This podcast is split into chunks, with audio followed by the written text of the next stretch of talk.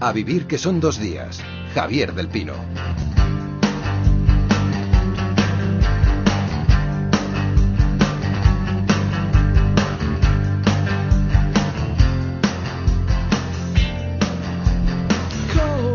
Tiempo para la lectura en A Vivir que son dos días. El libro que nos ocupa hoy no es ninguna sorpresa, lo que vamos anunciando unas cuantas semanas.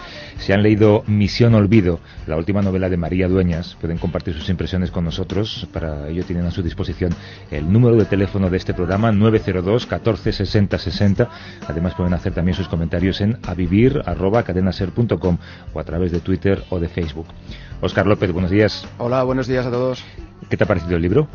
Pues bien, Cuidado yo- que está escuchando, ¿eh? Lo sé. Hola María. Oscar, hola Javier, buenos días. ¿qué Bien, bien, bien. Yo lo he pasado, lo he pasado bien. Entre otras cosas también porque es una novela muy distinta a la anterior, lo cual para mí ya es de agradecer en los escritores que no se repiten. ¿eh? Quiero decir que no tienen, tiene poco que ver. Hay Ma- cosas parecidas pero poco que ver. Manu Verástegui, ¿cómo estás? Hola, muy buenos días. ¿Qué te ha parecido a ti? Pues a mí me ha parecido que es un libro, desde luego, muy, muy fácil de leer, que se lee con- sin, sin ninguna dificultad, porque creo que María se lo pone muy fácil a los lectores, realmente. Pues son historias eh, que es un libro que, ni de estructura ni de sintaxis na- nada te complica que algunos autores de los que tenemos aquí a veces dices madre mía por qué me pones así a prueba y este es muy- efectivamente muy fácil de leer, leer y creo que, que, claro por eso tiene la cantidad de lectores que tiene porque es que es un libro muy cómodo Aún así, ya no había vuelta atrás. Demasiado tarde, demasiados puentes volados. Y allí estaba yo tras la marcha de Rebeca, encerrada en un sótano, en un pueblo perdido de la costa más remota de un país ajeno. Mientras, a miles de kilómetros, mis hijos se adentraban solos en los primeros tramos de sus vidas adultas. Y el que hasta entonces había sido mi marido, se disponía a revivir la apasionante aventura de la paternidad con una abogada rubia, 15 años más joven que yo. María, no te he saludado adecuadamente. Buenos días, Javier, Dios mío, qué dramatismo por la mañana. Sí, mucho dramatismo, pero ese final, ¿no? Una rubia 15 años más joven que yo, vaya puñalada trapera. Trapera, trapera. Lo que pasa es que, bueno, Blanca, la protagonista, lo dice. eh, pero lo que pasa es que has tenido una, una lectora tan tan eh, intensa que Blanca lo dice con un puntito de ironía casi, ¿no? Diciendo, fíjate, toda la vida contigo y ahora mira la que me estabas guardando, ¿no? Exacto. Pero bueno, son cosas de la vida, cosas que pasan. Y, y además que todos tenemos alrededor, ¿no? Así que es fácil Todos tenemos alrededor a, a la rubia quinceañera o a la rubia 15 No, años no, más joven no, o- tenemos- o, a- o al, o al marido que...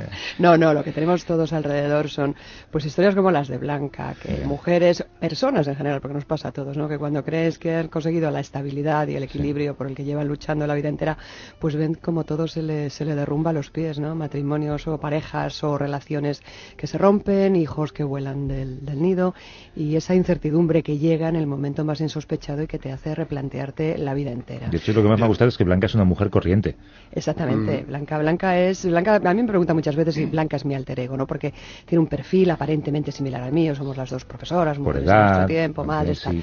Pero no, yo lo, lo- lo que siempre digo es que Blanca es una mujer como cualquiera de las que todos tenemos al- alrededor, todos tenemos un montón de blancas cerca de nosotros. De hecho, María, yo eh, creo que este tema de la de, de la mujer abandonada por el marido que se va con una mm, muchacha 15 años más joven, o 20, o 25, eh, parece que está siendo un tema muy recurrente, tanto que yo no sé si está, si, si incluso en la literatura, en el cine, en, en los medios en general, eh, es superior a la realidad, ¿no? Pues bueno, yo, en mi caso es casi anécdota, porque a mí lo que me interesa es la reconstrucción de Blanca. Sí, de hecho, esto es solo el punto de Sí, partida de la exactamente. historia, ¿no? Si, si la, la chica con la que se va el marido tiene 15 o 20 o 10 años más o menos, o es rubia o es morena, es lo, es lo de menos. Eso es pura anécdota. Pero no, no es tan eh, ficción. ¿eh? Yo conozco, bueno, todos conocemos muchas, muchas parejas alrededor que independientemente de la diferencia de edad que pueda haber entre las nuevas parejas que se forman, bueno, pues que al final llevan a- al desmoronamiento de relaciones estables en momentos insospechados. Y eso sí que estas fracturas sí que las tenemos muy Lo que es más difícil es al revés, ¿eh? La mujer mayor que se va con un hombre más joven. Eso es un poquito más complicado. Estamos hablando con eh, María Dueñas, autora de Misión Olvido. Oscar, cuéntanos algo del argumento. Pues es una historia que hay que avisar ya, como decía yo antes, que es distinta a la anterior al tiempo entre costuras, aunque, aunque aquí sí que aparece algo parecido, que es todo ese tema del aspecto colonial español. Aquí también está presente y está presente a partir de unas misiones franciscanas de las que seguro que vamos a hablar dentro de un rato. La protagonista, como ya ha comentado María, es una profesora universitaria, de cuarenta y pocos años, a la que se le rompe el matrimonio y acepta un trabajo en una universidad de California donde debe ordenar el archivo de un hispanista español que estuvo allí hace ya muchos años, ¿no? Entonces, ese trabajo le permite conocer la vida de este hispanista que se llama Andrés Fontana, de su discípulo, que este es un personaje muy importante en la novela, que es Daniel Carter, quien a su vez eh, en un argumento, de, o sea, en una digresión que hay dentro de la novela, nos traslada a la España de los años 50. Y por último, también nos adentramos en esas misiones franciscanas en las cuales la autora ha, colocado, yo, yo, diría que una sutil y discreta trama de thriller. ¿no? Son tres personajes principales son tres historias que convergen y con todo eso lo que hace María es construir una novela, yo creo que mucho más intimista y menos aventurera que la anterior. Mm. Una historia donde, donde el amor y el desamor juegan un papel muy importante, donde prima por encima de todo el conflicto interior y donde yo creo que nos intenta mostrar pues la vida de una mujer muy actual de una manera muy realista, ¿no? Y donde también, por cierto, yo creo que reflexiona en parte no solo sobre la tradición, sobre la pasión y demás, sino también reflexiona sobre las segundas oportunidades que la vida suele ofrecernos. Y es curioso porque el lema con el que se lanza esta novela es un lema que se parece mucho a este lo mejor está por llegar. Deberías a demandar a Obama. ¿eh? bueno, eso me encantó. Yo el otro día estaba en, no recuerdo ya en qué ciudad porque voy de un sitio a otro, pero estaba en un hotel por la mañana a punto de entrar en la ducha y tenía la televisión puesta y viendo toda la historia de Obama que fue apasionante. Y cuando le oí la frase dije, bueno, es que estamos en absoluta sintonía. Vamos a ver si, si ojalá todo eso acaba de ser verdad. Sí, pero tú te refieres en la novela o usas ese lema para hablar de las segundas oportunidades que siempre son factibles, ¿no? Bueno, yo creo que por lo menos están ahí y lo que hay que tener es, o lo que yo intento transmitir con la historia de Blanca Perea, es que hay que tener la voluntad y el coraje y las ganas de salir a por ellas, ¿no? A veces te cruzan por la vida, a veces no, pero, pero lo que yo propongo es eh, que ante las crisis, ante las fracturas, ante, ante el desmoronamiento de, nuestra estabilidad y de los puntales en los que creemos que sostenemos la vida, pues lo que hay que hacer es, es reunir la valentía suficiente como para echar a andar otra vez, no, no, no quedarnos sumidos en nuestra perplejidad y, y en nuestra propia agonía y, inmóviles, ¿no? esperando a que alguien venga a sacarnos de ella. Lo que hay que hacer es tener esa, esa voluntad de, tirar para adelante y de abrir un nuevo camino. Oye, María, eh, el, amor es muy importante en la novela, está muy presente en todos los sentidos. El amor el, el, amor que surge nuevo, el, desamor, el amor que se acaba. Sí, sí, sí, amores de eh, muchos tipos. Exacto, de muchos tipos, eh, de todas las maneras. y además, también la intriga, el misterio, todo esto, como nos contaba Oscar. Eh, para ti, a la hora de escribir el libro, ¿qué es lo más importante? ¿A qué quieres darle más relevancia, más relieve? Yo lo que quiero es lograr el equilibrio, por lo que me esfuerzo es porque vayan compensadas distintas, distintas áreas, ¿no? o distintos flancos del libro, que básicamente son tres, como todos perseguimos por un lado que tenga una narración ágil, fluida, que, que la historia se desenvuelva con, con un ritmo eh, interés, que, cautive el interés de los lectores a lo largo de las páginas, ¿no? Que, no se haga floja, que no se tumbe, que, no cueste trabajo ir levantando la historia otra vez. Y además de esa fluidez narrativa, yo busco, y además esto, esto tengo un gran interés, busco unos personajes creíbles y verosímiles, cargados de humanidad, ¿no? que, que, que, respiren casi por, por, donde respiramos los humanos. Y eso además es algo que agradecen muchísimo los lectores. Yo estoy ahora mismo en contacto con ellos permanentemente, tomándoles un poco el pulso y viendo cómo están recibiendo la nueva novela.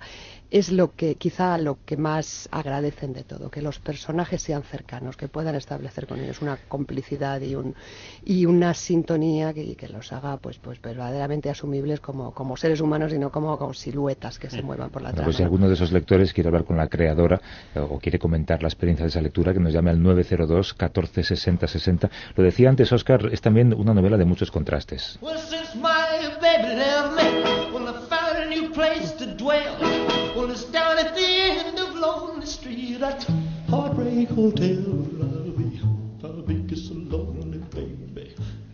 so lonely,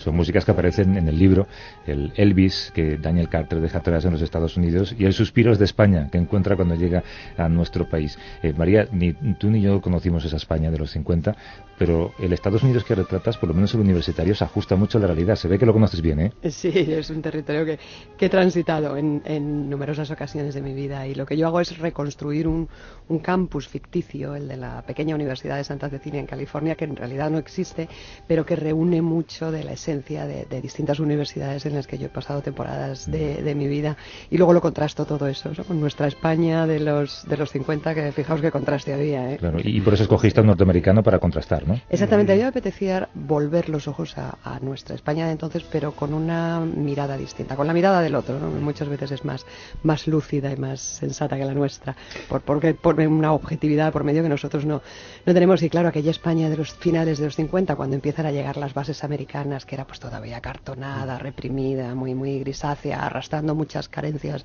en todos los sentidos, pero quizá por ese exotismo, pues para esta, para esta gente que viene de la América de los fabulosos años 50, de los Cadillac de Elvis, de los electrodomésticos y, la televisión, pues todo, todo le resulta tremendamente eh, eh, dramático el contraste en todos los sentidos, ¿no? en lo social, en lo estético, en la esencia y por eso precisamente yo creo que les seduce más todavía. Bueno, pues como, como venía por aquí Hemingway en aquella época, Orson Welles, ¿no?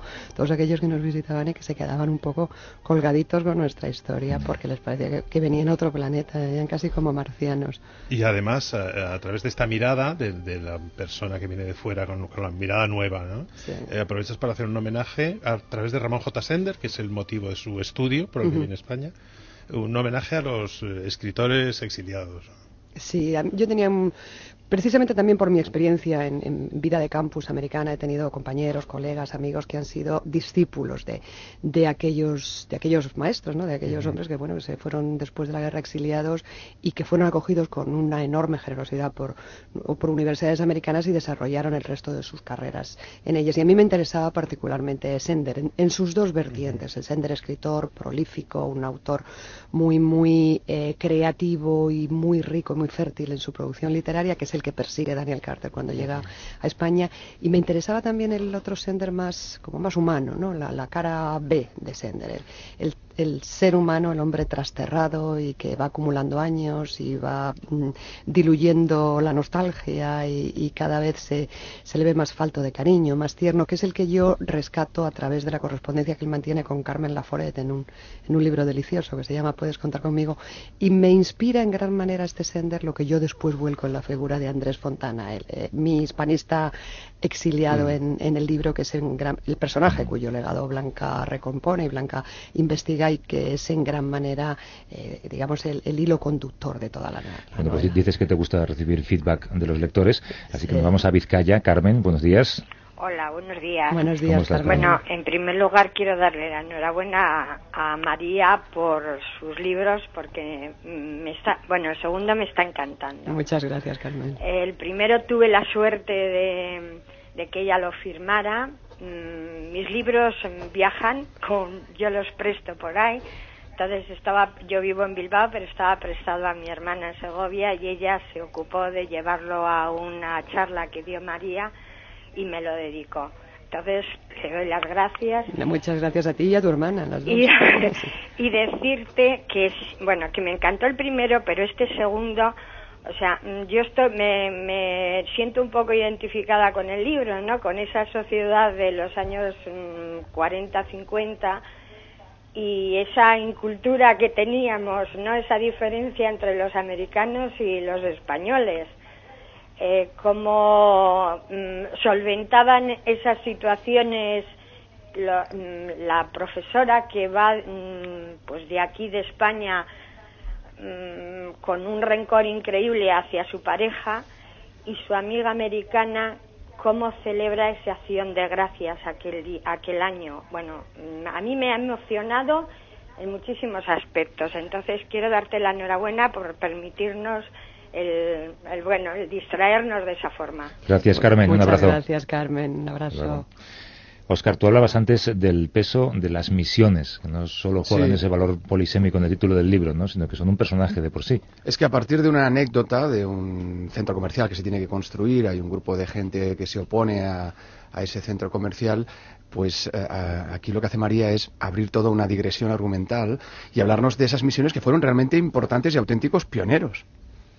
Pues sí, exactamente. Es que toda la, todo el legado aquel de, de, la California española, aquello era Alta California española, así se conocía en aquellos tiempos en los que todavía no se había oído en aquella tierra ni una sola palabra de inglés. Era parte de la Nueva España, parte del Imperio Español, y por allí iban aquellos misioneros legendarios, con, sus hábitos deshilachados, sus sandalias de cuero y un palo en la mano, porque tenían muy poco más, realmente.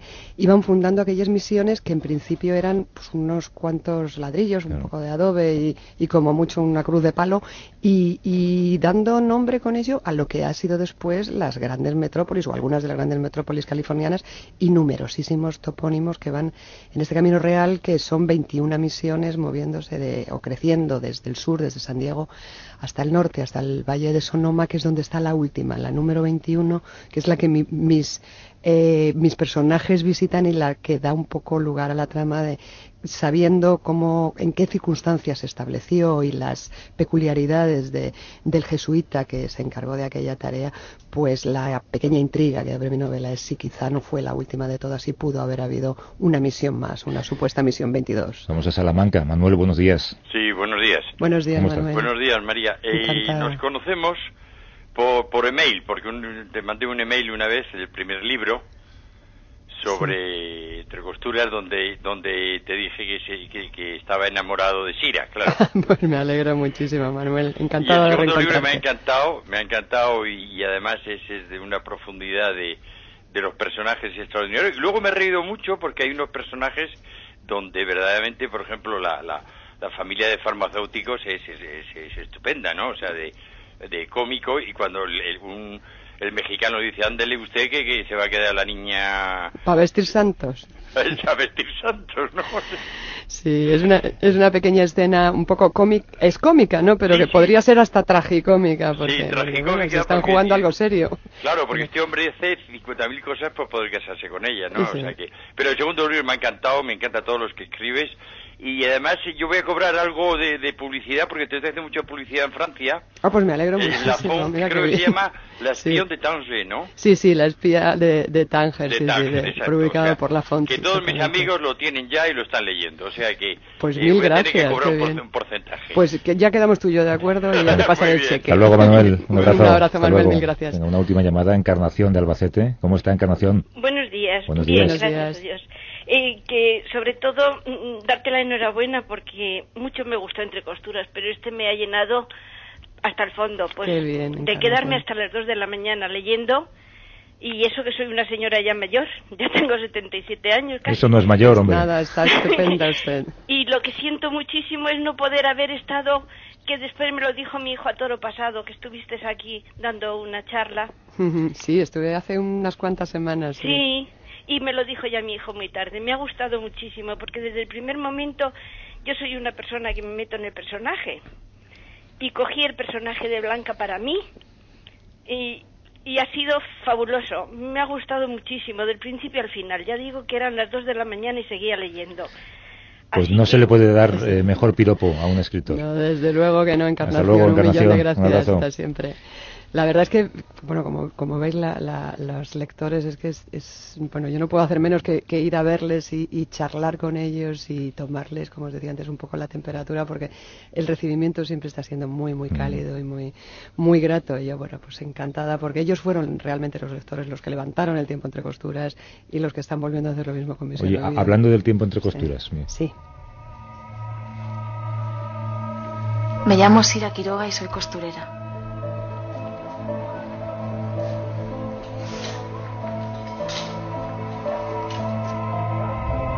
Esto es un avance de la serie que Antena 3 empezará a emitir en enero sobre El tiempo entre costuras, serie que está protagonizada por Adriana Ugarte y Tristán Ulloa.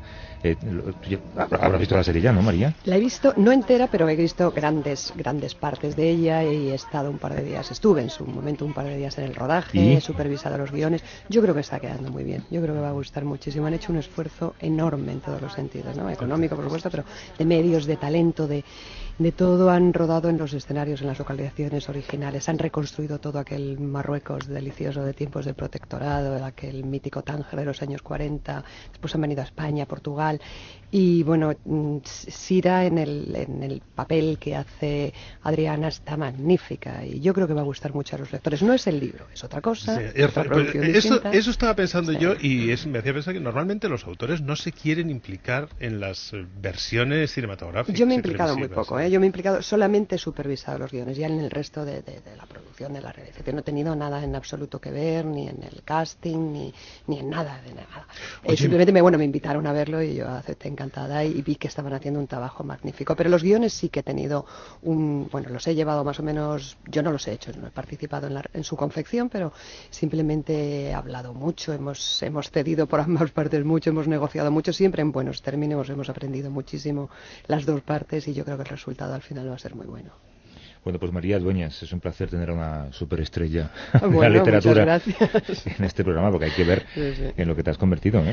Bueno, no, la verdad es que yo no, yo no me he convertido en nada. Han sido los, los libros y de verdad, como decía antes, y lo digo con total sinceridad, han sido los lectores. Los lectores, luego estáis los medios, que siempre nos me habéis Además, le- leí una cosa tuya, creo, en el Huffington Post, en la que explicabas como lo mucho que te gusta hacer gira, ¿no? que es tu única manera de estar en contacto con la gente que te lee. Claro, es que yo creo que, que para mí, o para los escritores en general, pero bueno, yo hablo de mí en particular, eh, es muy grato, primero porque recibes esta cordialidad y este cariño por parte de todos, pero es que además aprendes muchísimo, porque vas viendo las sensaciones que hay, los que le gustan, lo que no, vas acogiendo el tono, y todo eso te crea un bagaje después de, de datos que, que- Ya. que los, re- los, los puedes después volcar en próximos trabajos. Y luego, por otro próximos trabajos, ¿cómo cómo van esos próximos trabajos? Bueno, próximos que vengan en un futuro que no sé cuándo llegará. Ahora, ahora vacaciones. De momento, Eh, desde que es luego, que no. estará tu editor ya frotándose las manos y no Nada, salgo. No, no, na- nada, nada, cero, no hay nada a la vista. Estoy to- totalmente bipolar, porque ahora mismo es que estoy con, con dos circuitos funcionando en la cabeza. ¿no? Por un lado llevo esta promoción de Misión Olvi- Olvido, que como, como os decía, que para mí es muy grata y, además yo creo que se lo debo a los lectores, ¿no? que ellos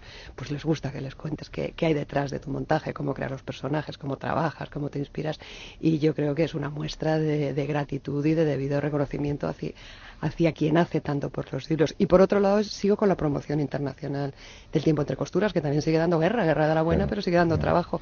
Entonces no hay tiempo en mi, ni, ni, ni espacio en mi mente para un tercer proyecto consolidado. Tengo un par de ideas, pero ya veremos. Pues gracias por ese ratito para nosotros. Muchísimas un gracias a todos vosotros, a vuestros oyentes. Un abrazo a todos. Chao.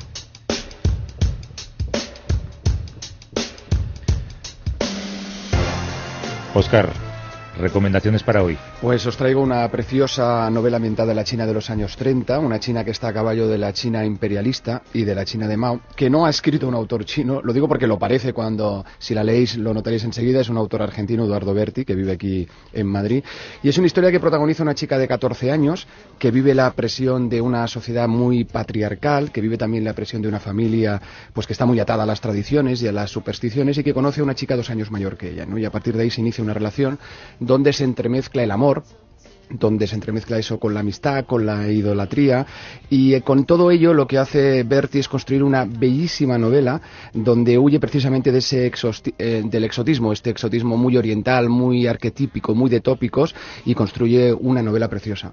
El país imaginado de Eduardo Berti. ¿Y tú, Manu? Pues mira, Oscar, qué casualidad, yo traigo otra novela preciosa. ¿Ah, sí? Fíjate. Si Pero no, no la recomendarías. Efectivamente, pero esta a lo mejor el- la ambientación, el entorno te resulta más exótico. Es La memoria de unos ojos pintados de Louis Jacques. Mm. Luis Eh, Jack, el Luis Jack. El Louis Jacques, eh, que ya ha demostrado su valía como poeta, como compositor, como escritor, y ahora escribe su primera novela, eh, que eh, transcurre en la Barceloneta. Son eh, dos chicos y dos chicas que nacen en los años 20, crecen en la Barceloneta. eh, durante los años de la República se hacen un montón de, de ilusiones, de proyectos y de fantasías, y la guerra mm, dará al traste con todas ellas. Y sobre todo hay una historia de amor muy fuerte, de amor y de amistad muy fuerte y muy bonita, y muy difícil, que es lo que hace la, la espina dorsal de esta novela, y creo que es muy, muy interesante. Memoria de unos ojos pintados de Luis Jack, a quien tenemos que traer un día al programa, ¿no? Me encantaría, Para sí. libros, para música, para lo que tú quieras, Manu.